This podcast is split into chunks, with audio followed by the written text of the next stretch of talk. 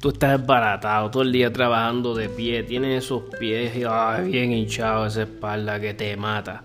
Date cariñito, llama a la gente maravillosa y buena The Touch of Healing. Tú te lo mereces, date cariño. Y este todo tipo de terapias. Estamos hablando de cráneo sacral, reflexología, que es una de mis favoritas. Date una reflexología y tú te vas a acordar de mí. Eh, si eres deportista, eh, practicas deportes bien fuertes, eh, tipo jiu-jitsu, boxeo, mi gente, las terapias de coping maravillosas. también si quieres regalar algo bonito a esa persona especial, tienen masajes suecos, van a todas partes. tienes una actividad en la oficina, tienes mucha gente, quieres impresionar al cliente, regalarles un masaje, contacta a la gente buena de Touch of Healing. 939-630-2279. Y como siempre, mi gente, aquí lo que recomendamos somos que recomendamos comercios 100% de aquí con gente pro que pro armas. Aquí no, aquí lo que hay son comercios 100% de aquí, de Puerto Rico y pro armas, mi gente. Si quieres alivio de verdad, a alguien que sabe lo que está haciendo, una terapista licenciada 939-630-2279. Tosho Billing, te vas a acordar de mí. Dile a ella cualquier cosa. El muchacho de 787 Tactical me envió y te va a tratar bien con el precio, mi gente.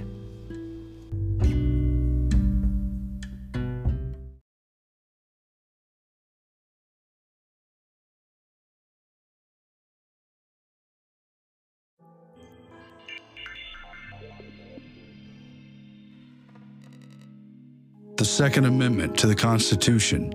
A well regulated militia being necessary to the security of a free state, the right of the people to keep and bear arms shall not be infringed. Shall not be infringed. Shall not be infringed. Shall not be infringed. Shall not be infringed. The founding fathers agree armed citizens make good government. I ask, sir, what is the militia?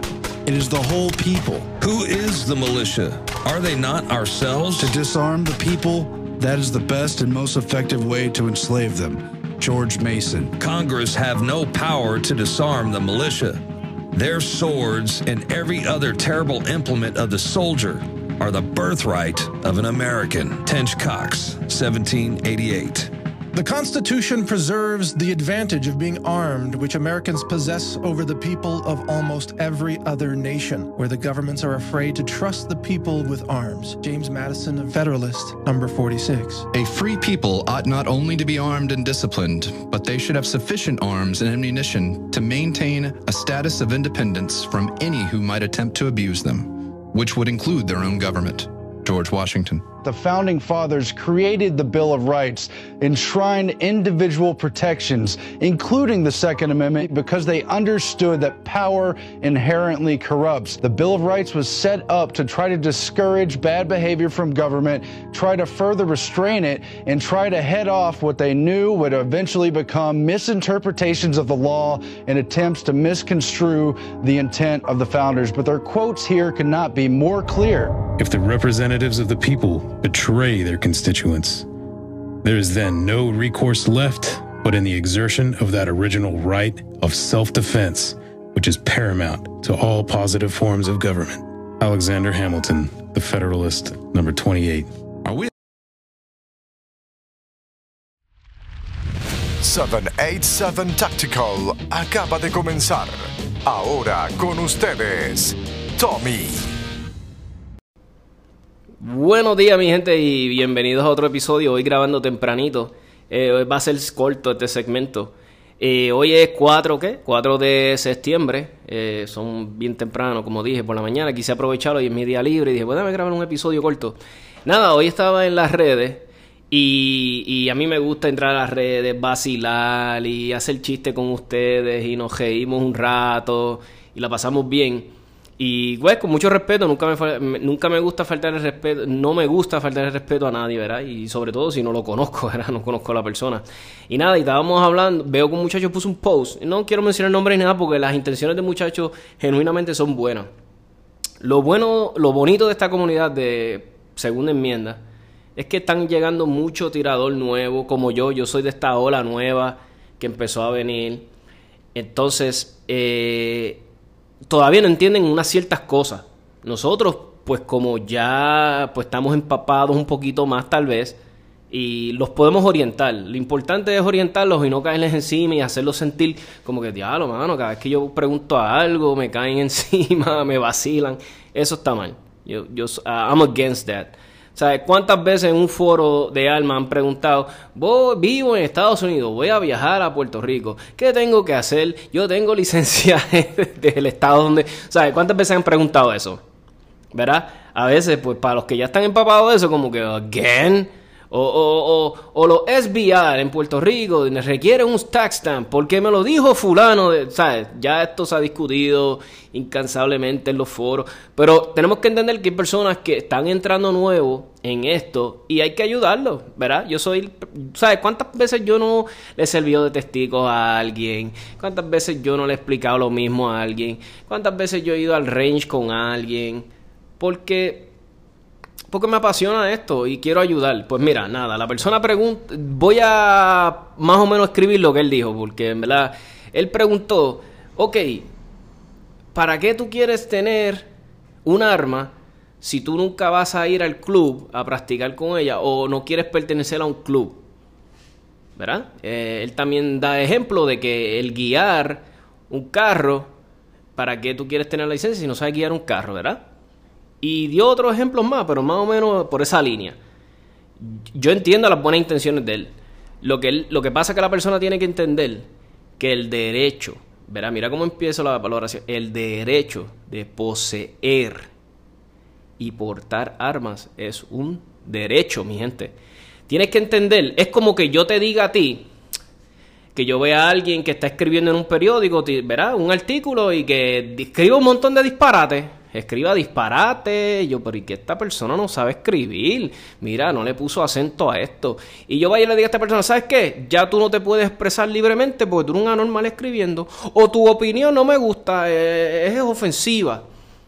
Ey, yo estoy violando el derecho de libre expresión de ese caballero. ¿Verdad? Eso no se puede hacer. Pues mi gente, es lo mismo en las armas. El que quiera tener un arma y la quiere tener en la casa cogiendo polvo y nunca ir a un club. Es su derecho. Eso es lo hermoso de nuestro...